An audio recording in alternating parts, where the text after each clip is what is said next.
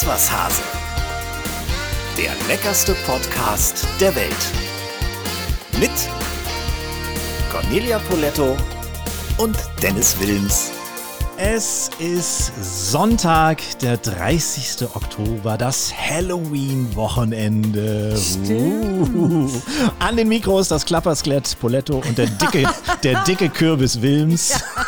ja, hallo, grüß euch. Wir garantieren, dass es heute kein Meter schaurig wird, aber dafür sehr schön. Denn heute haben wir einen deiner engsten Kollegen zu Gast, kennen wir aus der Küchenschlacht oder auch aus seinen eigenen Kochformaten im WDR, lecker an Bord, der Vorkoster, grenzenlos köstlich, viel für wenig, einfach und köstlich und so weiter und so weiter. Wir haben gerade letztes Mal über ihn gesprochen. Und schon ist er bei uns. Wer Björn kommt heute? Freitag. Björn Freitag, ganz genau. Wir freuen uns schon sehr. Wir schalten nachher ins Ruhrgebiet zu ihm. Nach Dorsten. Nach Dorsten, richtig. Conny, was war das für ein schöner Francia-Corta-Abend? Du bist ja Ah. jetzt die offizielle Francia-Corta-Botschafterin, Ja, ja, oder? ich, Kann man ich so bin sagen? jetzt Ambassador äh, für äh, Franciacorta. Franciacorta, ähm, ja, Traum vom Schaum. Ähm, wunderbarer Schaumwein aus dem Franciacorta, heißt der Franciacorta. Jeder weiß, was bei Champagner los ist, wenn man sagt, hey, das ist der Champagner aus der Champagne. Und äh, diese Variante gibt es auch in Italien Ja. und äh, mit großartigen Qualitäten. Ähnliche die du probieren konntest. Richtig, ähnliche Herstellungsweise, darf sich aber nicht Champagner nennen, ist aber mindestens genauso gut, wenn nicht sogar in Zügen noch ein bisschen besser. gibt auf jeden Fall natürlich wie beim Champagner sehr unterschiedliche Qualitäten und ähm, auch sehr, sehr hochkarätige Franciacorta, die Das stimmt. Äh, tatsächlich den Jahrgangschampagnern um nichts nachstehen. Und weil wir gerade über dieses alkoholische Getränk reden und auch Nordrhein-Westfalen schon erwähnt haben, aus äh, dem Bundesland äh, unser Gast ja kommt, Nordrhein-Westfalen hat sein erstes alkoholfreies Restaurant, Conny. Ach Quatsch. Ja, es handelt sich äh, um den Wirt Manfred Stell und seinen Landgasthof in Verdol, Stells Landgasthof. Der liegt nämlich ziemlich weit ab vom Schuss, ja, vier, vier Kilometer bis Verdol und zehn bis Lüdenscheid. Und deswegen, die meisten Gäste kommen dahin mit dem Auto. Und das hat den Herrn äh, Stell dazu bewogen zu sagen, nee, da mache ich aus der Not eine Tugend. Bei mir gibt es kein Alkohol. Das ist, finde ich, geschäftlich Das eine ist- waghalsige das Sache, ist auf oder? jeden Fall äh, waghalsig, aber natürlich auch äh, toll durchdacht, weil liegt ja da draußen. Äh, Habe ich tatsächlich noch nie gehört, Ja. dass sich das jemand traut. Also dass es heute fast selbstverständlich ist, dass man eine spannende alkoholfreie Begleitung haben kann zu seinem schönen Essen. Ähm, das, das ist klar. Aber ähm, ausschließlich alkoholfrei. Die, die kochen nicht mal mit Alkohol. Ja. Also nicht mal das. Ne? Trotzdem gibt es Rotweinschalotten auf der Speisekarte, die mit alkoholfreiem Rotwein Mhm. zubereitet sind. Es gibt auch zwei Fassbiere, die natürlich alkoholfrei sind, alkfreien Wein und so weiter und so weiter. Also ich finde es eigentlich eine ziemlich gute Idee. Ist eine gute Idee. Ähm, für mich natürlich schwierig, weil ich einfach sagen muss, ich äh, liebe guten Wein. Und ähm, irgendwie gehört das gerade bei so einem Restaurantbesuch schon irgendwie bisschen Ja, dazu. da hast du recht. Und da muss man sich natürlich als Gastronom beim Wareneinkauf ein bisschen umstellen. Werbung. Stichwort Wareneinkäufe, da ist ja im Grunde jeder mit konfrontiert, auch wenn man selbst kein Restaurant hat. Im Kleinen muss man ja auch sehen, dass man für sich selbst, für die Familie, für die Freunde, für ein richtig gutes Essen die bestmöglichen Komponenten zusammenbekommt. Denn mit der Qualität der Komponenten, also der Lebensmittel, steht und fällt im Grunde genommen ja alles in der Küche. Und da kann man bei Lidl ziemlich sicher sein, dass man neben guter Qualität auch nachhaltig produzierte Ware bekommt. Das bestätigen die vielen Siegel auf den Produkten in deren Sortiment. Daran erkennt ihr nämlich nachhaltig produzierte Waren. Zum Beispiel kooperiert Lidl schon seit fast fünf Jahren mit Bioland und unterstützt damit ökologische Landwirtschaft. Über 300 Bio- oder Bioland-Artikel gibt es dauerhaft da im Sortiment. Auch in Sachen Fair Trade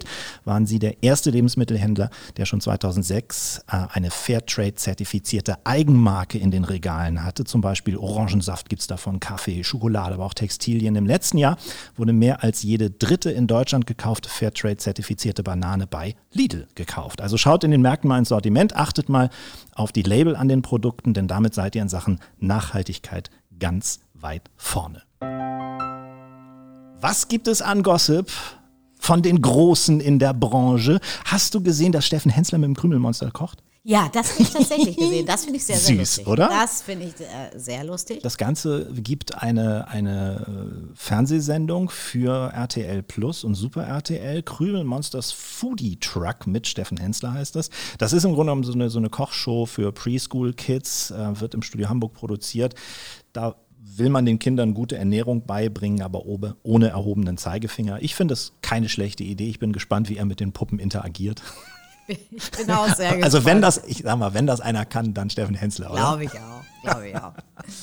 Dann kocht Herr Melzer in einer Doku-Serie mit Menschen, die das Down-Syndrom haben. Stimmt, auch das äh, habe ich gesehen. Schwarzwälder Hirsch, da lief jetzt die erste Folge ziemlich, ziemlich gut, ne?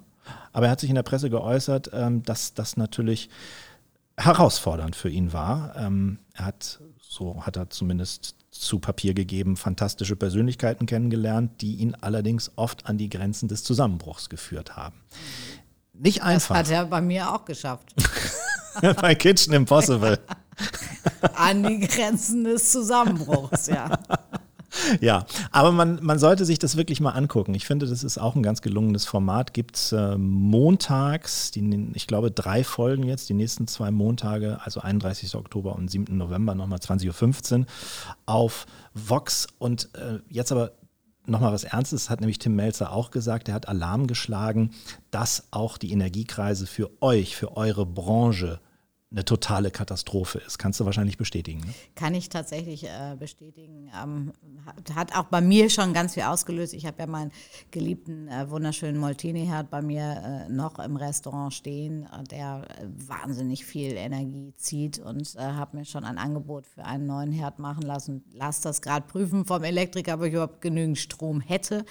Aber ähm, man, man macht sich schon Gedanken darüber. Ich habe auch mit meinem Elektriker diese Woche gesagt, hier kann ja auch mal eine Zeitschaltuhr hin. Äh, warum muss da immer das Licht brennen? Weil Restauranttüren gehen auf und es ist überall Licht und Strom. Und äh, von daher äh, versuchen wir da tatsächlich gerade ein bisschen äh, hier und da zu sparen. Ich glaube, das ist gerade in eurem Gewerbe, im Gastro-Bereich, gar nicht so einfach, Strom zu sparen, oder? Nein, also Weil, das ist, wir, wir, können ja tatsächlich nicht das Restaurant dunkel lassen und die Küche kalt. ja, Ja, das wär, das ist, ist, äh, ungünstig. Es gibt sehr, sehr leckere kalte Gerichte, aber irgendwie gerade in dieser Platten. Jahreszeit freut man sich dann doch mal über was Wärmendes. und an den Öffnungszeiten kannst du ja letztendlich auch nicht viel machen, oder? nein, nein.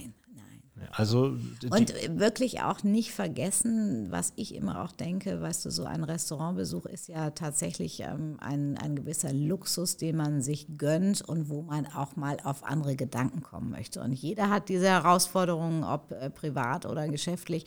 Und von daher wollen wir natürlich auch unseren Gästen immer noch die diese, diesen Genuss äh, weitergeben und nicht das Gefühl, hier wird jetzt an allen Ecken gespart, auch wenn es natürlich für uns äh, kostentechnisch eine äh, Herausforderung ist, ohne Frage. weißt du, was ich privat gemacht habe? Ich habe mir so eine äh, steuerbaren, äh, wie nennt man das, so Heizungsthermostate gekauft, die man äh, vom, vom Computer aus bedienen kann und wo man, du guckst wieder so komisch. Nein! wo man eine exakte Gradzahl einprogrammieren äh, programmieren kann und dann auch eine Frequenz, wann die erreicht wird und wann nachts Habe wieder kurz gehört, abgesenkt dass, wird. Ja, ja, ja, dass die nämlich oft sehr ungenau sind. Ja, aber das setzt auch einigermaßen technischen Verstand voraus, Conny. Das, Gut, dann bin ich da schon mal raus. Ich habe nämlich jetzt auch noch mal, das habe ich übrigens im Morgenmagazin gesehen, ähm, da haben sie einen Vergleich gemacht ähm, und zwar Fußballstulpen äh, auf 60 Grad gewaschen, irgendwie dreckig vom Sohn nach Hause gekommen oder im kalten Wollwaschprogramm. Was denkst du, welche waren sauberer? und was- wenn du schon so fragst, wahrscheinlich im kalten Wollwaschprogramm. Unfassbar. Nein. Und weniger Energie verbraucht. Ja. Äh, sowas, Also, lass die Waschmaschine kalt und geht immer noch nicht in ich kann den mir Wiederweich. richtig schön vorstellen, wie du solche Verbrauchertipps dir anguckst. Du strickst finde das- wahrscheinlich dabei noch nebenbei. Ja, ja. Also das ist, das ist mein totales Morgenritual, kann ich jetzt auch einfach mal rausplaudern. Äh, morgens trinke ich tatsächlich äh, meinen Tee im Bett ähm, mit Hund und Mann neben mir und ähm, meinem, im Moment ist es gerade ein Pullover für meine Tochter, stricke, gucke Morgenmagazin und hole mir die schlauen Tipps ab. Ich werde dieses Bild nie wieder los. Das Ja. verfolgt mich jetzt. Aber das hört sich sehr, sehr cozy an. Ja. Bei mir äh, kommt der Fernseher vor 17 Uhr nicht an. Ich finde das irgendwie komisch, morgens fernzusehen. Außer mal vielleicht am Wochenende Fernsehgarten oder was auch immer. Aber so morgens mit dem Fernseher aufzustehen. Ich habe das auch nie gemacht morgens, aber es hat tatsächlich so ein bisschen in dieser ganzen äh, Corona-Zeit angefangen, weil man einfach irgendwie alle News äh, haben wollte und natürlich Na läuft auch zwischendurch irgendwie Tagesschau und, äh, und so habe ich es mir ein bisschen angewöhnt. Mhm. Eigentlich doof, ne? Da kann ja jeder so handeln, Oder wie er will. das, Aber hat das mit dem Alter zu tun? das nein. Nein, das, ne? nein, nein, auf keinen Fall. Nicht, dass ich dahinter diese, weil da gibt es doch die Oma, die hat doch auch immer so Haushaltstipps. Nicht, dass ich den Job da irgendwann von der Du, machen wer darf. weiß. Günstig Das geht- kochen das mit geht Frau ja manchmal schneller, als man denkt. Naja, der, analog zu diesem ganzen Sparwahnsinn haben wir ein sehr, sehr günstiges Lebensmittel der Woche in dieser Woche. Aber es ist wirklich ein sehr leckeres und es passt auch perfekt in diese Zeit. Das Lebensmittel der Woche. Und das ist in dieser Woche oder sind in dieser Woche die Steckrüben in Zusammenarbeit mit Eat Smarter. Wie schon einer ihrer vielen Zweitnamen verrät, kam die schwedische Rübe im 17. Jahrhundert aus Skandinavien zu uns. Woher Steckrüben tatsächlich ursprünglich kamen, ist bis heute nicht geklärt. Fest steht nur, dass das Gemüse aus einer Kreuzung von Kohlrabi und Herbstrübe entstanden sein soll. Die Haupterntezeit für Steckrüben ist von Oktober bis November. Verkauft wird das Gemüse den gesamten Winter bis in den März. Ihr leicht süßlicher Geschmack täuscht. Mit knapp 5 Gramm pro 100 Gramm enthalten Steckrüben nämlich nur relativ wenig Zucker und auch kaum Fett, also ideale Abnehmkost. Die in Steckrüben enthaltenen ätherischen Öle sorgen für einen gewissen Schutz vor Bakterien im Magen und Darm und das Gemüse ist auch für Menschen mit hohem Blutdruck eine gute Wahl, denn das enthaltene Kalium hilft, Herz und Kreislauf auf natürliche Weise zu entlasten. Der hohe Gehalt an Beta-Carotin in Steckrüben ist ebenfalls günstig. Es sorgt für gesunde Haut und Haare, stärkt die Abwehrkräfte gegen Infektionen und ähnlich wie bei Kohlrabi gilt für Steckrüben, je kleiner sie sind, desto zarter und frischer schmecken sie. Also am besten darauf achten, dass die Schale von Steckrüben glatt und prall aussieht und keine Wurmlöcher oder andere Beschädigungen hat. Dann hat man richtig viel Freude mit Steckrüben. Soweit unsere Recherchen. Jetzt Sie, Frau Poletto. Ja, da, du glaubst es nicht. Du hast mich wirklich auf dem, ähm, äh, wie sa- sagt man, falschen Fuß Ja. erwischt. Ich bin tatsächlich, ich habe keine raffinierten Steckrüben. Ich weiß auch nicht, ob man wirklich raffinierte Steckrüben-Rezepte ja, da- kochen kann. Also man muss auf jeden Fall darauf achten, dass das nicht so Riesendinger sind. Dann sind die sehr, sehr faserig Ja. und, und äh, nicht schön. Äh, bis über Eintopf irgendwie Steckrübensuppe, muss ich sagen, komme ich nicht so richtig weiter. Also was Kreatives. Könnte mir vielleicht vorstellen, dass man nochmal so einen Steckrüben-Gratin zum Beispiel machen kann, weil ich glaube, dass äh, gerade ein bisschen mit Käse äh, Geschmack drankommt. Ich finde, es ist ja auch nicht so ein geschmacksintensives Das stimmt. Also ich habe mich ein bisschen schlau gemacht. Man kann sie natürlich, wie du sagst, so in, in, äh, als Gemüsebeilage oder in Eintöpfen und auch Aufläufen nehmen. Ne? In so Würfel oder in Stifte geschnitten kann man das machen. Man kann ein ganz tolles Püree auch damit zaubern, finde ich. So ein Steckrübenpüree. Und das kann man dann zu Fisch zum Beispiel ganz gut essen, zu Forellen oder so. Die lassen sich aber auch so ähnlich wie ein Rösti verarbeiten, wie Pommes, auch frittieren. Das kann man.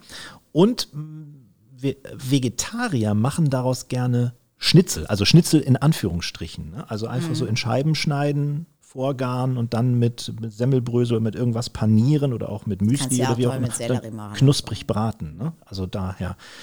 Und es ist auch ein gesunder Knabbersnack, den man vorm Fernseher nehmen kann. Ne? Einfach die geschälte Steckrübe so in, in Sticks schneiden und dann kochen im Salzwasser und dann in Sesamkernen wenden und dann hat man im Grunde genommen ja, relativ knackigen und kalorienarmen Ersatz für Chips und Co. Also ich finde, wir könnten die Gelegenheit mal nutzen und unseren äh, lieben ZuhörerInnen Ja? äh, vielleicht mal fragen, ob ihr vielleicht ein, ein grandioses Rezept Zu Steckrüben. mit Steckrüben. Ja, das habt, stimmt. Oder? Was also absolut. Podcast at iswashase.de. Vielleicht fällt euch ja was ein, außer Steckrübensuppe oder äh, äh, Eintopf oder was mir gerade noch einfällt, äh, es gibt doch diese finnischen Aufläufe.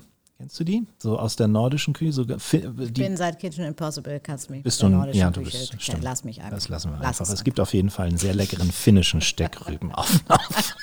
Super. Wir sind gespannt, was euch da einfällt. Also schickt uns gerne Inspiration in Sachen Steckrübe, aber auch gerne in Sachen Lebensmittel der Woche. Was wollt ihr hier mal hören? Immer gerne her damit. Podcast at iswashase.de. So, und jetzt kommen wir zu unserem Gast. Der ist einer der bekanntesten TV-Köche in Deutschland. Sein Sterne-Restaurant Goldener Anker liegt am Rande des Ruhrgebiets, am Tor zum Münsterland. So ist es zumindest auf seiner Homepage zu lesen in Dorsten. Seit 1997 kocht er da mit seinem Team auf ziemlich hohem Niveau. Aber nicht nur da, auch in Büchern und im Fernsehen lässt er uns an seinem Wissen teilhaben, ob jetzt in Lecker an Bord oder der Vorkoster oder viel für wenig oder einfach köstlich. Ladies and Gentlemen, das alles in seine Sendung. Hier ist der wunderbare Björn Freitag. Hallo zusammen, ich freue mich. Hi. Moin Björn. Ja, wir freuen uns wie Bolle. Du, wir haben im TV gesehen, du hast gerade wieder eine kulinarische Reise hinter dir. Du warst in Italien mit deiner Kollegin Tamina Kallert. Wie war's?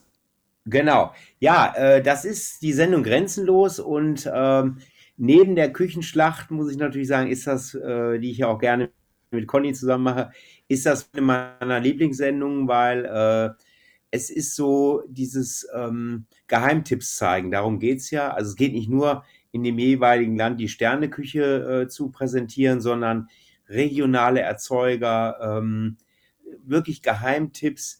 Und das macht mir echt viel Spaß. Und diesmal haben wir halt Tamina noch mitgenommen, äh, weil wir noch mehr Reise zeigen wollten einfach. Und ja, das hat gut funktioniert auf jeden Fall. Conny, das ist im Grunde genommen unser Traumjob, den er da hat. Ne? Absolut, hat er uns weggeschnappt sozusagen, aber ähm, ja. dafür haben wir dich jetzt eingeladen, Björn, damit du uns wenigstens ein bisschen was über Italien damit, erzählen Damit kannst. du uns das Maul wässrig machst. Ne? Also Conny ist ja, ja auch... Ich glaube, in Italien kennt sich niemand besser aus als Conny. Das und, wollte ich äh, gerade sagen, ja, ja. Conny ist ja auch eine ausgesprochene Italienkennerin. Liegt ihr da eigentlich ähm, kulinarisch auf einer Linie oder falls ja, gibt es vielleicht doch was, wo ihr euch von den Vorlieben der italienischen Küche unterscheidet oder was würdet ihr sagen? Ich, also ich, ich, ich weiß auch nicht, warum ich in diese italienische Schublade in Deutschland gerutscht bin. Ich liebe die italienische Küche. Okay, ich bin vielleicht tatsächlich diejenige, die die Pasta am besten beherrscht, ohne Frage. Nein, äh, ich, ich liebe einfach dieses pure, diesen Geschmack, dieses äh, Schnörkellose der italienischen Küche und natürlich die Italiener an sich, weil sie äh, unglaubliche Genießer sind, äh, großartige Familienmenschen, äh, die, die sich am Tisch treffen, die das zelebrieren können, das Essen und eben auch diese Produktliebe haben. Das, das ist das, was mich immer fasziniert, was ich manchmal vermisse in Deutschland, Björn, oder? Absolut. Also dieses gerade diese einfachen Gerichte, wo aber dann drei Produkte im Vordergrund sind. Also äh, das, das finde ich total schön. Und wir ähm, machen ja immer sehr viel, auch manchmal, äh, dass wir uns mit dem Anrichten beschäftigen. Und das finde ich gerade in den Familien so toll. Da kommt einfach eine Riesenschüssel äh, Spaghetti oder Salat auf den Tisch. Und das wird also, diese, diese Gemeinschaft, die wird einfach wirklich ähm, sowas von zelebriert. Da läuft kein Fernseher nebenbei oder so, sondern da, da wird sich wirklich aufs Essen konzentrieren. Und das finde ich total schön in Italien. Ja. Und von der Mentalität liegt ja vielleicht das Ruhrgebiet auch dem Italiener näher als jetzt, sag ich mal, die Hamburger, äh, äh, die Hamburger Mentalität, oder was meinst Das du, ist ja Björn? fast wie bei Tim Melzer, der Ja. irgendwie über Pinneberg und Stade äh, diskutiert hat und gesagt, Pinneberg ist näher an Italien als Stade. Ja, aber ich meine, die Ruhrgebietler Ja, sind ja auch unkomplizierte, kommunikative Leute, oder? Ja, ich meine, die ersten Italiener kamen ja, glaube ich, nach München, so über die Alpen. Ähm, deshalb, ich glaube, in München gab es so die ersten italienischen Restaurants und Eisdielen. Aber äh, durch die vielen Gastarbeiter im Ruhrgebiet, also durch äh, Zechen und auch Stahl, ähm, haben sich natürlich auch hier äh, äh, nicht nur Restaurants gebildet, sondern auch italienische Gemeinschaften. Ähm, Also habt ihr ein Little Italy in Dorsten? Nee, das haben wir nicht, aber äh, es waren ja wirklich früher alle. Es, es kamen Polen, es kamen Türken, es kamen Italiener, es kamen wirklich alle und, ähm, und in jeder Familie wurde halt auch authentisch gekocht und man hatte dann auch schon mal Schulfreunde äh, natürlich, bei denen man mal zu Hause gegessen hat und ja, das war dann einfach anders auch. Das war, das war toll, ne? weil meine Eltern, die haben schon sehr, sehr deutsch gekocht. Da gab es halt öfter mal die Frikadellen mit Kohlrabi-Gemüse und so. Kommt Oder mir den- bekannt vor. Lecker. oder den Erbseneintopf. Und das war halt auch schön, so mal in türkischen Familien so Shashuka zu essen oder so. Äh, es konnten meine Eltern gar nicht glauben, dass die dann da äh, Eier in Tomatensauce garen. Das, das ist dann mal was anderes einfach. Ja. Das lieb ich übrigens auch als Frühstück. Mhm. Shashuka ist für mich Ja. das tollste Frühstück, was man, womit man den äh, Tag starten kann. Wenn du aber gerade schon so aus der Vergangenheit plauderst, Björn, du hast ja relativ früh den goldenen Anker übernommen. Ich glaube, mit Anfang 20 irgendwie war das Ja. bei dir. Ähm, Würdest du das jetzt heute, wenn du rückblickend das dir anguckst, würdest du das als Vorteil oder als Nachteil äh, werten, wenn du da so früh reingeschmissen wirst in so ein Business? Also ähm, klar waren die Gene da und es hat auch einen Vorteil, wenn man äh, ein Elternhaus hat äh, als Restaurant. Das ist ganz klar. Ne? Äh, das ist äh, andererseits äh, war das hier jetzt auch wirklich eher gut bürgerlich und das äh, und als mein Vater leider so früh starb, da war auch ein bisschen Investitionsrückstau hier. Also da musste ich vieles machen, wo ich aber noch gar kein Geld für hatte irgendwo. Und äh, ich würde fast sagen, das war gleich schwer, als wenn ich jetzt irgendwo ein Objekt gemietet hätte, weil als Eigentümer musst du ja auch immer dich wirklich um alle Belange äh, äh, kümmern einfach. Ne? Da kommt dann das Gesundheitsamt und die sagen, nee, nee, Herr Freitag, so geht das aber nicht mehr wie bei Ihren Eltern. Ne? Jetzt muss hier erstmal die ganze Küche umgebaut werden. Ne? Und ja, äh, das, das war auch ein steiniger Weg, muss ich sagen. Ne? Und dann war halt äh, die erste Chance, wirklich Geld zu verdienen damals. Da hatte mich der Frank Buchholz zu den jungen Willen in Deutschland geholt, wo wir zum ersten Mal alle miteinander, also da war auch Stefan Marquardt, Alex Herrmann, da waren wirklich viele, auch heute bekannte Gesichter dabei, wo wir zum ersten Mal so medial überhaupt stattfanden. Und dann kam die erste Fernsehsendung und dann kam auch zum ersten Mal wirklich Geld reingespült. Jetzt nicht irgendwie Hunderttausende, aber schon mal so, so ein, so ein ähm, äh, kleiner Kick, wo man da halt die Küche schon mal renovieren konnte. Über den Frank sprechen wir gleich noch. Der war ja auch schon bei uns im Podcast, aber du hast gerade erzählt, du musstest ganz viel ändern. Mal abgesehen von der Küche, was war, was war das Erste, was du geändert hast?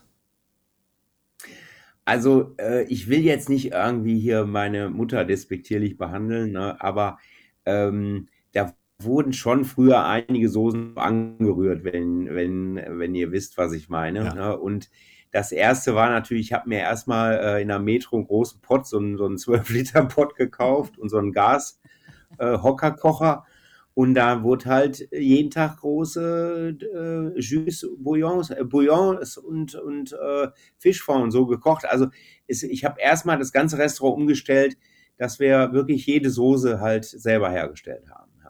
Hattest du das auch gleich mit dem Unternehmerischen alles so drauf oder wo hast du dir das angeguckt? Hast du dir das abgeguckt bei deinen Eltern oder hat dich jemand beraten? Also wer mir da immer sehr geholfen hat, muss ich wirklich sagen, war immer der Frank Rosin. Wir waren ja hier in einem Ort zusammen oder sind noch in einem Ort zusammen und Frank war ja schon mit Sicherheit oh, sieben, acht oder neun Jahre länger selbstständiger Unternehmer. Und der hat mich schon an die Hand genommen und hat gesagt, hier, das und das musst du jetzt und äh, gib auch ruhig mal den Leuten einen aus. so, dann äh, können die sich viel besser an deinen Besuch noch erinnern. Anfüttern. Und da kamen auch so die ersten Kämpfe mit meiner Mutter auf, weil mein Vater ist ja gestorben. Ich habe das dann so mit meiner Mutter erstmal weitergemacht. Und ähm, meine Mutter ist dann von der Küche in Service gewechselt. Und ähm, ja, dann äh, gab es da schon Kämpfe, weil ich dann mal eine Flasche irgendwo ausgegeben habe, weil äh, und meine Mutter, die kannte das halt nicht, ne? ja. Und mein ähm, äh, und der Frank hat immer gesagt, du musst so denken wie ein Italiener einfach. Der die Italiener, der begrüßt alle erstmal mit Doktore, ja, und jeder kriegt erstmal ein Prosecco aufs Haus oder hinterher so. Und ja, das war, äh, glaube ich, wirklich ganz gut und dadurch konnte ich mich auch gut etablieren. Einfach Mhm. so, äh, auch zum Teil als großzügiger Gastronom. Ne? Und äh, ja, das hat mir, glaube ich, ganz gut getan. Conny kennt das ja auch, wenn die Familie mit im Business quasi steckt. Was würdest du sagen, Conny, ist das ein Vorteil oder ein Nachteil? Äh, ja, also das ist tatsächlich, äh, glaube ich, auch genauso wie Björn es gesagt hat, auch so ein Generationsthema. Ne, also wenn, wenn die Mama, Papa äh, das äh, Restaurant die ganz immer geführt haben und natürlich irgendwo auch irgendwann ein Muster hatten, wie das halt so immer war, das ist ja sowieso mein Hassspruch, war doch immer schon so. Und plötzlich kommt halt der junge, ambitionierte Björn und sagt, hier, äh, Schluss wir mit den angerührten Söschen, wir machen das alles mal selber. Das ist natürlich zeitaufwendiger, man braucht Mitarbeiter, äh, es wird teurer automatisch, äh, die Karte.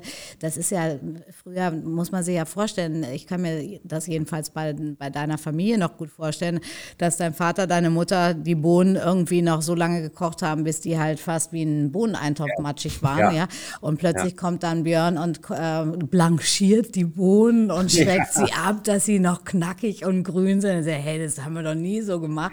Die Na, aus der Dose sind doch auch immer so schön weich. Genau, das sind ganz, ganz viele Kleinigkeiten, ähm, die Absolut, dann natürlich ja. plötzlich äh, auch für, sage ich jetzt mal, äh, eure Einwohner, Gäste aus Dorsten und die dann sagen, oh, weißt du was, früher, da war das doch irgendwie viel schöner, da gab es noch einen Jägerschnitzel oder was auch immer. Also das ja. ist, das ist ja. glaube ich, schon echt ein Kampf und wahrscheinlich hast du dann ja auch, nachdem du erstmal in der Küche ein bisschen äh, Revoluzer gespielt hast, natürlich auch gesagt, okay, das Interieur gefällt mir jetzt auch nicht mehr, passt eben auch nicht mehr so zu meinem Küchenstil. Hm. Dann baut man plötzlich das ganze Restaurant um, unabhängig von Küche, die da auch ansteht. Also da ähm, kommt dann schon immer schnell einiges zusammen. Und mhm. ich weiß genauso wie Björn, als, als ich mich damals äh, mit Remigio selbstständig gemacht habe im Jahr 2000, von meinem ersten äh, ähm, äh, Rama-Job, ja, Unilever, ja. habe ich dann tatsächlich unser Silberbesteck gekauft. Ja, also du, du investierst sofort wieder, wenn du überhaupt mal Geld verdienst, investierst du sofort wieder in dein Geschäft. Ja. Hast du das auch gemacht? Kannst du dich noch ja. erinnern, Björn, an was, ja, in was hab, du als erstes investiert hast? Ja, ich habe zum Beispiel das, das gleiche Silberbesteck auch gekauft, was Conny hat. War das damals im Angebot oder was? Nee, ich habe ehrlich gesagt, ich habe es glaube ich in acht Raten zurückgezahlt oder so.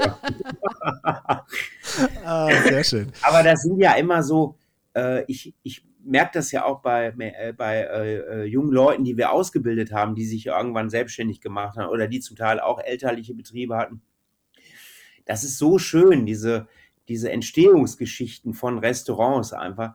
Und das macht uns ja auch so individuell und so stark gegenüber der Systemgastronomie, muss man einfach sagen, weil nur bei uns kann man wirklich was äh, erleben, einfach, was, ja, finde ich immer auch äh, äh, weil der, der Gast geht essen, das ist seine Freizeit und, und der will einfach Typen erleben, er will was Besonderes erleben und ähm, ja, das, da, deshalb bin ich immer ähm, äh, schon so ein Verfechter davon, dass diese Individualität erhalten bleiben muss, egal wie schwer die Zeiten einfach sind gerade. Ich weiß nicht, wie, wie es euch geht. Ich habe in letzter Zeit die Erfahrung gemacht, du hast das Stichwort Systemgastronomie genannt, Björn, dass mhm. die tollsten Locations, wo inhaberbetriebene tolle Restaurants, kleine Bistros drinne waren, inzwischen von diesen großen Ketten der Systemgastronomie nur noch übernommen werden. Und ich leide so sehr, finde mhm. ich, weil es waren gerade in meiner Heimatstadt, ich komme aus Kiel, die tollsten Spots, da sind nur noch Systemgastronomen mhm. drin. Ja, was ich noch viel schlimmer finde, ist, ähm, dass viele der Systemgastronomen äh, auf die grüne Wiese gingen, so wie früher auch die ganzen Supermärkte. Die gingen alle raus aus den Städten. Äh, und genau der Trend, den gibt's halt auch in der Systemgastronomie. Du gehst irgendwo in ein Gewerbegebiet oder auf eine grüne Wiese, hast, hast dann halt die Parkplätze und so, aber die Innenstädte, den, gerade in so kleinen Orten jetzt, also wie gesagt, in Hamburg wird's immer viel Individualität geben, aber hier so in so kleinen Städten, tut das weh, ne? wenn, wenn die Stadt irgendwann leer ist und du kannst um äh, nach Ladenschluss gehst du allein durch die Stadt. Ne? Und das ist wirklich, das ist äh, wirklich gruselig. Ne? Also das ist, äh, das beobachten wir hier. Das Ruhrgebiet ist ja Stadt an Stadt. Ne? Also wenn du nachts übers Ruhrgebiet fliegst, dann denkst du, das ist eine riesige Stadt, aber es ist ja Stadt an Stadt irgendwo. Und es sind halt alles kleine Städte irgendwo, äh, außer jetzt Essen oder Düsseldorf oder also sind es halt wirklich eher kleine Städte und da finde ich es ganz schlimm, wenn du abends äh, so, so einen St Stadtbummel oder nicht mehr hast. Du hast ja die Kneipen auch nicht mehr. Ne? Ich finde es ja auch irgendwo, muss ich ganz ehrlich sagen, total ungerecht, dass hier in unseren Kneipen nicht mehr geraucht werden durfte und in Altona, wenn ich so hier mit unseren Verdächtigen, die Conny auch alle kennt, in so Kneipen gehe, dann zünden wir uns alle eine Kippe in der Kneipe an. Und das finde ich schon echt ungerecht, muss ich sagen, weil hier hat ein richtiges Kneipensterben äh, stattgefunden. Ja, du kannst ja jetzt demnächst bei Conny auch mal in der Kneipe vorbeischauen. Wir nennen es immer Genau, liebevoll ja. Kneipe, aber da darf man auch nicht rauchen. Ne? Nee, ähm, habe ich wirklich lange mit mir gehadert, Mhm. weil, du- wie ihr ja beide wisst, rauche ich gerne mal ein Zigarettchen. Aber es ist einfach äh, irgendwann in so diesen ganz kleinen Dingern, es ist so verräuchert und ähm, ich habe dann auch nicht die passende Abluft dafür. Und von daher habe ich irgendwann gesagt, okay, komm, wir sind konsequent. Nee, glaube ich auch, dass das der falsche Weg wäre, weil Conny auch in der Öffentlichkeit steht. Und ich glaube, die Kneipen, die wir so in Altona kennen, das, das sind so Grauzonen auch zum Teil. Ja, Das sind Dass ja da, die, wo Da du ist es immer dein manchmal- Cappy noch mal ein bisschen Ja, da ist es manchmal gut, wenn es da drin so neblig ist, dann wird man da auch nicht gesehen und erkannt. Naja, nun ist es ja so, Björn, du kommst ja regelmäßig da aus deinem Dorsten auch raus, wie gesagt, weil du so viele tolle Formate machst, ne? unter anderem auch Lecker an Bord mit Frank Buchholz, wo du schon von erzählt hast. Ähm, und Conny hat vorhin so ein bisschen von diesem kulinarischen Gefälle ähm, erzählt, von der früheren Generation zur heutigen. Ich kann mir aber vorstellen, wenn du da so unterwegs bist, gerade jetzt das letzte, was du, du hast die Maas, glaube ich, entlang erlebt, ne? Von Frankreich bis hin nach, weiß ich nicht, den Niederlanden. Ist da nicht das kulinarische Gefälle auch ziemlich groß manchmal? Nee, aber das war so mein Wunsch, die Maß, weil wir natürlich in NRW jetzt alles Schiffbare abgefrühstückt haben in fünf oder sechs Jahren. Aber äh, so wie zum Beispiel die Hamburger, die fahren dann am freien Tag zur Ostsee, sage ich mal jetzt. Ne? Die Münchner, die fahren zum Teil dann in die Alpen. Und wir sind eigentlich am freien Tag oft immer nach Holland gefahren. Also Holland ist sozusagen äh, so ein bisschen das äh, Naherholungsgebiet äh, der Ruhrpottler irgendwo. Das ist wie Dänemark in Schleswig-Holstein. Ja, ne? Die Geschäfte haben zum Beispiel sonntags in Holland auf, das hat auch immer Vorteile. Und äh, ich finde immer, das ist mir jetzt so äh, bewusst geworden, wenn du, wir sind ja oft mit dem Fahrrad dann über die Grenze gefahren und dann fährst du so durch diese Grenzorte und du bist im anderen Land. Die haben andere Haustüren, äh, das, die, die haben einen anderen Baustil, aber irgendwo so heimlich gemütlich. Ne? Also ich mag das total gerne äh, in den Niederlanden und, und deshalb war das auch mein großer Wunsch, weil die, es gibt kein Land, wo so viel Wasserwege sind wie in den Niederlanden und Seen und es ist einfach ein Traum da. Ne? Also diese letzte Folge dann, wo wir äh, kurz vor Rotterdam in so einer Gracht lagen mit dem Hausboot, also mitten in der Stadt, äh, das ist unfassbar. Sowas gibt es ja einfach hier in Deutschland nicht. Ne? Ja, ähm, das war schon, das ist schon ein Highlight. Aber jetzt gewesen. möchte ich ja mal gern wissen, Björn, wenn du äh, da, äh, oder äh, Frank und du, wenn ihr darüber geschippert Mhm. Ja. seid, was ist denn dein äh, äh, niederländisches kulinarisches Highlight? Gute, Ja, gute also- Frage. Das ist ja, guck mal, Conny, du kannst äh, die Niederlande nehmen, du kannst Belgien nehmen oder Nordfrankreich, auch Lille, habe ich auch letztes so einen Bericht drüber. Fritten fressen die alle, ne? Also, wenn du, wenn du irgendwo essen gehst, das ist wirklich krass. Die essen alle nur Pommes da als Beilage. Die kennen gar nichts anderes. Ne? Und trotzdem muss ich sagen, gibt es in den Niederlanden, auch hier in unseren Grenzstädten, viele kleine Bistros, die leider hier so ein bisschen ausgestorben sind bei uns im Ruhrgebiet. Also es ist schon eine Individualität da, die kochen auch wirklich sehr, sehr gut. Also mal abgesehen von der Sterneküche, die da auch äh, wirklich lebt in den Niederlanden, äh, haben die, finde ich, eine tolle Sterneküche, äh, eine tolle Bistroküche. Äh, das ganze Frittierte, das kann man mal essen, auch so Pommes Spezial und so. Aber diese frittierten Frikandel und so, kann ich mittlerweile nicht mehr essen. Ich kriege da nur noch Aufstoßen von. Außerdem, und das wird die Conny jetzt interessieren, wir hatten ja mal äh, bei Schalke wirklich einen Superstar, äh, äh, Klaas-Jan Huntelaar, also ein holländischer Nationalspieler. Und ich war damals noch Mannschaftskoch und der wollte sich dann von seinen Mitspielern verabschieden und brachte dann äh, so einen riesen Karton Frikandel mit und ich sollte das für die Spieler frittieren dann. Und da war eine Zutatenliste natürlich auf Holländisch drauf. Und da habe ich gesagt, Klaas-Jan, was steht denn da drauf? Ne? Und er so ganz verdutzt geguckt. Oh, sagt er, Pferdefleisch. ja. Und da habe ich dann gesagt, das erklärst du aber deinen Mitspielern jetzt. Ne? Ja. Weißt du, das ist so schön, Björn. Du, du li- lieferst mir ein Stichwort nach dem anderen. Ich habe mir natürlich beim Stichwort kulinarisches Gefälle mir hier dick auf meine Liste draufgeschrieben, du warst mal Mannschaftskoch bei Schalke. ja, bei Schalke ja. ist das nicht auch ein relativ hohes kulinarisches Gefälle, auf das, mal, auf das man da äh, stößt. Also e eigentlich ehrlich wäre die Frage, hast du es aus Liebe zum Fußball getan oder aus Liebe zur Kulinarik? Den Job. Ähm, nee, schon also das, das ist schon hier im Ruhrgebiet. Schalke ist wie eine Religion, wie auch der BVB. Ne? Äh, ich meine, Hamburg ist genauso äh, angefixt, glaube ich, vom Fußball mit St. Pauli und dem HSV. Aber also Schalke ist hier in unserer Re Region rund um Gelsenkirchen wirklich eine Religion. Und das ist wie so ein Ritterschlag, wenn du gefragt wirst, ob du da was für den Verein machen kannst. Das ist wirklich krass. Und es war damals Felix Magath, der mich dann angesprochen hat, weil ihm das Essen auf Schalke äh, nicht geschmeckte und nicht bekam. Und ja, und so hat sich daraus eine elfjährige Partnerschaft entwickelt. Und das war äh, klar irgendwo Kulinarik, aber äh, ihr wisst, das ist auch Leistungssport. Das heißt, man muss auch mit Ernährungsberatern zusammenarbeiten. Und das ist für mich so als Sternekoch, als übergewichtiger Sternekoch, nicht ganz einfach, sagen wir es mal so. Ja. Ja, da wäre jetzt natürlich die Gretchenfrage an Conny. Wo würdest du kochen? Beim, Sankt, äh, bei, beim HSV oder bei St. Pauli? Oh, oh, oh, ganz, ganz, ganz äh, schwierige Frage. Ich muss allerdings sagen, ich habe letzte Woche Tim Walter kennengelernt vom mhm. HSV, den neuen Trainer. Äh, super, super Typ. Ähm, äh, nee, ich sag's nicht. Du sagst auch komm. Ah, Ach komm. Ich weiß es nicht warum, aber es schlägt irgendwie immer noch so ein bisschen HSV-Herz ja. in mir. Ja, ah, ich glaube, die, glaub, die, die brauchen dich auch mehr. Ja, ne? Als St. Pauli, ja. Mhm. Okay, wir können ihn ja mal einladen und dann können wir es doch mal ausdiskutieren.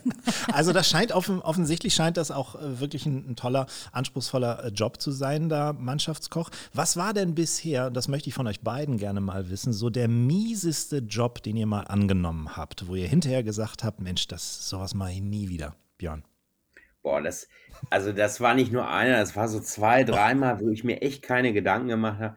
Da, also das Schlimmste für mich ist Kochen in Möbelhäusern. Oh ja, oh, oh, oh, oh ja, das kommt mir auch sehr bekannt vor. Ja, wo du da auf so eine Bühne gestellt wirst, kriegst so ein Headset. Meistens ist noch ein Moderator dabei, ne? Boah. Ich nee, kenne kenn ja. sowas auch, so Möbelhauseröffnungen. Das ist so schlimm, ne? Du kommst dir vor wie so ein ausgedienter Schlagersänger. So.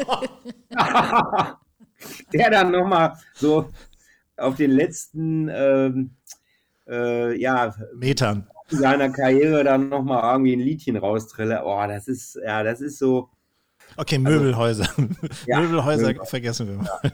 Ja. Conny, wie sieht es bei dir aus? Was war so das ähm, Es gibt ja in, im Norddeutschland das berühmte äh, Schleswig-Holstein Gourmet Festival. Ich dachte Musikfestival. Ja, gibt es auch, aber es gibt auch das Gourmet Festival, ähm, wo dann verschiedene ähm, norddeutsche Schleswig-Holsteiner äh, Restaurants, Hotels äh, eben uns als Gastköche einladen. Mhm. Und ich war eingeladen auf die Insel Sylt. Ich sage allerdings nicht wo. Und äh, mhm. ich war geplant für zwei Tage. Ich habe vorsichtshalber mal die Ware mitgebracht, weil ich dachte, so auf der Insel ist ja ein bisschen schwierig, nochmal im letzten, äh, in der letzten Not noch was einzukaufen. Und äh, die Gastgeber hatten das Ding so voll gemacht, dass ich am ersten Tag meine Ware ausverkauft hatte. Und da in der Küche stand dann auch nur so äh, Pulversößchen. Und äh, am nächsten Tag musste ich dann über die ganze Insel fahren und mir bei meinen Kollegen irgendwie noch ein bisschen hier einen gefrorenen Seeteufel, da einen frischen Seeteufel, Ach, alles zusammensammeln. Und das war ja. ganz, ganz, ganz schlimm. Okay. Das glaube ich. Wie viel musstest du dann noch überbrücken? Ein Tag oder zwei? Nee, nee, den zweiten Tag. Den zweiten, am ersten also, war okay. noch alles super, da hatte ich ja meine Ware, nur leider war es die Gästezahl am ersten Tag schon so hoch, als äh, die, die hm. wir für zwei gedacht hatten. Was ihr in euren Küchen könnt, ihr zwei, das wissen wir ja aus den TV-Shows und das kann man ja auch in Büchern äh, nachlesen. Ist aber ganz spannend, mal Björn, auch von dir selbst als Einschätzung zu erfahren. Mal ganz ehrlich, was kannst du nicht? Also wo liegen deine Grenzen? Gibt es irgendwas, wo, wo, du mal dran gescheitert bist oder wo du sagst, naja, das versuche ich erst gar nicht mehr? Mhm. Also ich bin, ähm, ich habe da so eine Phobie seit Kind auf an. Ich mag esse und koche keine Innereien. Ne? Und da würde ich, glaube ich, wirklich an meine Grenzen gehen, weil äh, ich, ich weiß, wie wichtig dieses ganze, dieser Hype um Nose to Tail ist, aber ich kann es einfach nicht. Also dann würde ich lieber dann doch zum Vegetarier mutieren und ähm, ähm, ich habe immer noch dieses äh, Bild vor Augen, wenn ich früher mit meiner Mutter so hier in Dorsten in die Metzgerei ging und da lag dann so ähm, Herz, äh, Nierchen und ähm, so, so dunkel glänzende Leber, Schweineleber in der Auslage. Und das Blut von der Leber paarte sich schon, weil das war in so einer Schale mit vielen anderen Sachen, die so in der, äh, Und das fand ich damals so. Und seitdem habe ich leider diese Phobie, ja. Mhm. Und ich kann diese auch nicht abstellen. Ähm, vielleicht würde mir eine Delfintherapie helfen oder so. Ich weiß es nicht. nicht, das, ja, nee. Ja, ich kann das so gut nachempfinden, weil meine Mutter hat Leber geliebt. Leber mit, mit Zwiebeln und so. Und ich habe es gehasst. Nicht nur wegen des Geschmacks, sondern auch wegen dieser Textur im Mund. Das Ja, ist genau. ganz, ganz widerlich. Also ich kann das wirklich auch nicht verstehen. Macht. kann ich leider euch beiden jetzt mal nicht zustimmen. Ich liebe Ja. Innereien. Ähm, ich, äh, meine Oma hat immer, wenn ich krank war, äh, hat sie immer gefragt, was sie äh, mir kochen darf, damit ich schnell wieder gesund werde. Und Ich habe immer gesagt, saure Nierchen mit Spätzle. Ich liebe Leber, ich liebe Nierchen. Äh, Ich habe zum Beispiel bei unserem Kollegen Sven Elberfeld, äh, Restaurant Aqua in Wolfsburg, mal im Hauptgang ein Rinderherz gegessen. Das war so fein, so besonders. Das ist auch etwas, was sehr, sehr schwierig in solcher Perfektion zu, zuzubereiten ist. Also, Ja, ich glaube, mit dem Herz hätte ich nicht so Probleme, weil das ja Muskel ist. Ne? Äh, und, aber wie gesagt, so Organe, so, äh, die zur Entgiftung dienen, Dann doch, dann doch lieber Hirn oder sowas. braucht die einfach nicht. Ja. Oh Mann. Was, was äh, ist für dich denn so die anspruchsvollste Küche, Björn? Also die anspruchsvollste Küche ist nach wie vor ähm, die Küche. Ähm, wir gehen ja immer davon aus, dass wir nicht für zwei oder vier Personen kochen, sondern für 30, 40 Personen. Und da finde ich immer noch äh, gerade so sensible Sachen wie ein Carabiniero oder wie ein Kaisergranat äh, unheimlich schwer zu machen oder ein Kaninchenrücken. Also alles, was vom Garpunkt sehr fragil ist, Mhm. da muss ich immer sagen, Hut ab, wenn ich das, wenn ich irgendwo esse, wo 40 neben mir sitzen und ich esse das in Perfektion von Gargraden und auch mit äh, tollen Farben auf dem Teller, also das Gemüse perfekt gegart.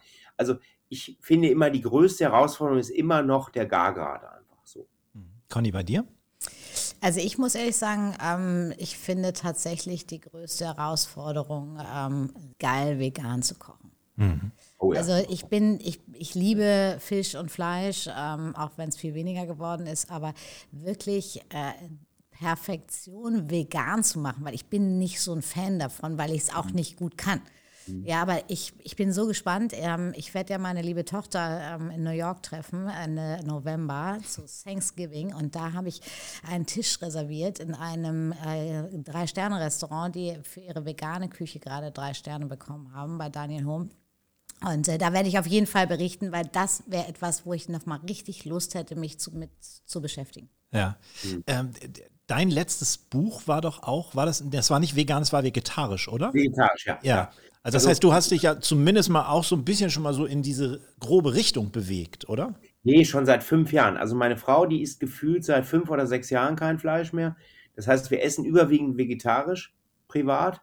Und sie isst schon mal ab und zu ein Fisch oder ein Krustentier so, aber äh, da haben wir uns wirklich mittlerweile privat darauf spezialisiert und ähm, vegan ähm, bin ich zum Beispiel immer jemand, der gerne mit Kokosmilch was macht. Äh, nur nach zweimal in der Woche kannst du auch keine Kokosmilch mehr sehen. Ne? Ja, so. Ja. Und dann wird es nämlich schwierig, finde ich immer. Also dann, ähm, ich, ich kann eigentlich vegan nur gut, wenn ich so in die asiatische Richtung gehe. Aber dann werde ich es irgendwann zu schnell leid, weil ich dann doch wieder zu bodenständig bin und doch immer gerne halt auch wirklich die, die deutsche Küche mag. Das heißt, habt ihr beide, du und deine Frau, habt ihr beide gleichberechtigt den Kochlöffel in der Hand oder wie, wie läuft das bei euch zu Hause? Nee, also ich bin schon derjenige, der äh, für uns privat kocht. Ne? Und äh, ja, äh, es gibt so ein paar Gerichte, die kann meine Frau gut, aber, aber ansonsten bin ich schon derjenige, weil mir dauert das auch zu lange irgendwie, so, äh, wenn, wenn äh, meine Frau da anfängt, Kartoffeln zu schälen oder so, äh, ne, dann denke ich immer, ich habe einen Kinderkochkurs da vor mir. Ja, Gut, dass sie gerade nicht ich zuhört. wollte gerade sagen, das ist- wir sind ja unter uns. Ne? Sie wird es ja. sicherlich nicht erfahren. Ja, So, jetzt wird zum Schluss nochmal richtig äh, ja, herausfordernd, denn wir machen etwas, was wir lange nicht mehr gemacht haben, Conny. Du kannst dich noch dunkel erinnern. Wir haben ein wunderbares Quiz am Anfang unseres Podcasts, als der so gerade neu draußen war, haben wir immer mit unseren Gästen gespielt. Mhm. Und ähm, das funktioniert relativ einfach. Wir sagen dir die Hauptbestandteile eines Gerichts und Ja. du musst auf das Gericht kommen. Okay. Und dafür hast du, ja, 1,30 oder so ist dieses äh, Musikbett, glaube ich, lang. Und wir können dir schon mal sagen, dass äh, am Anfang, was waren unsere Gäste, so Thomas Anders und so, die, die waren Der war relativ ganz gut. weit vorne, ne? Irgendwie so zwischen, Thomas war, ist nicht geschlagen worden. nee, zwischen sieben und neun haben die geschafft, Mhm. glaube ich. Ne? Jetzt äh, sind wir mal gespannt, was du schaffst. Also wir Ja. legen jetzt hier mal los. Das große Lims und Poletto Rezeptequiz. Kartoffeln, Eier, Schinken, Speck, Zwiebeln, Öl zum Anbraten. Ähm, Bratkartoffeln. Ja, fast. Passt. Ah, Nicht Ah, ja. Brat, Äh, aber Stück Bauernfrühstück. ja. Ja, pass auf. Mehl und Hefe für den Teig, Zimt, Kardamom, Milch und Butter. Ganz lecker, esse ich manchmal morgens. Äh, hier, dieses Hamburger Zeug da, wie heißt das? Franzbrötchen. Ja, fast, ja, kann man gelten lassen. Zimtschnecken, Franzbrötchen, ja genau, sowas, richtig. Das Hamburger Zeug, auch nicht schlecht. Ausgehöhlte Paprika, Hackfleisch, Zwiebeln, Reis und Eier. Ja, gefüllte Paprika schon. Ja, sehr gut. Gut, Kartoffeln, Zwiebeln, Mehl, Ei und Öl zum Ausbacken. Kartoffelpuffer. Jawollo! Fleischwurst in Streifen, Emmentaler, Gewürzgurken, Zwiebeln, Essig, Öl. Äh, Schweizer Wurstsalat. Dann Toastbrot, Ananasscheiben, gekochter Schinken, Käsescheibe, Cocktailkirsche. Toast dabei, ja. Hackfleisch, Zwiebeln, Brötchen, hart gekochte Eier. Nochmal. Das war zu Hackfle- schnell. Hackfleisch, Zwiebeln, Brötchen, hart gekochte Eier. Keine Frikadelle, so ähnlich. Falsch. Mit dem Ei drin, nicht der Hackbraten. Ah, äh, ist das. Nee, falsche Hase? Ja. Ja, Kartoffeln, Suppengemüse, Gemüse, Brühe, Wiener Würstchen. Kartoffeln, Suppengemüse, Gemüsebrühe, Wiener Würstchen. Äh, äh, ähm, Holsteiner Kartoffelsuppe. Ach so. Boah. Naja, die kann- muss ja nicht eine Holstein. Nein, das ist aber eine, eine allgemeine Kartoffelsuppe. Ja, klar. Also bei mir waren es drei, bei dir? Äh, bei mir waren es tatsächlich vier. Ja, sieben. Das ist eine sehr respektable Leistung. Sieben richtige in 1,30. glaub Thomas hat, glaube ich, neun geschafft. Ja, naja, das gut. Wir müssen, das mal, wir müssen das mal wieder etablieren.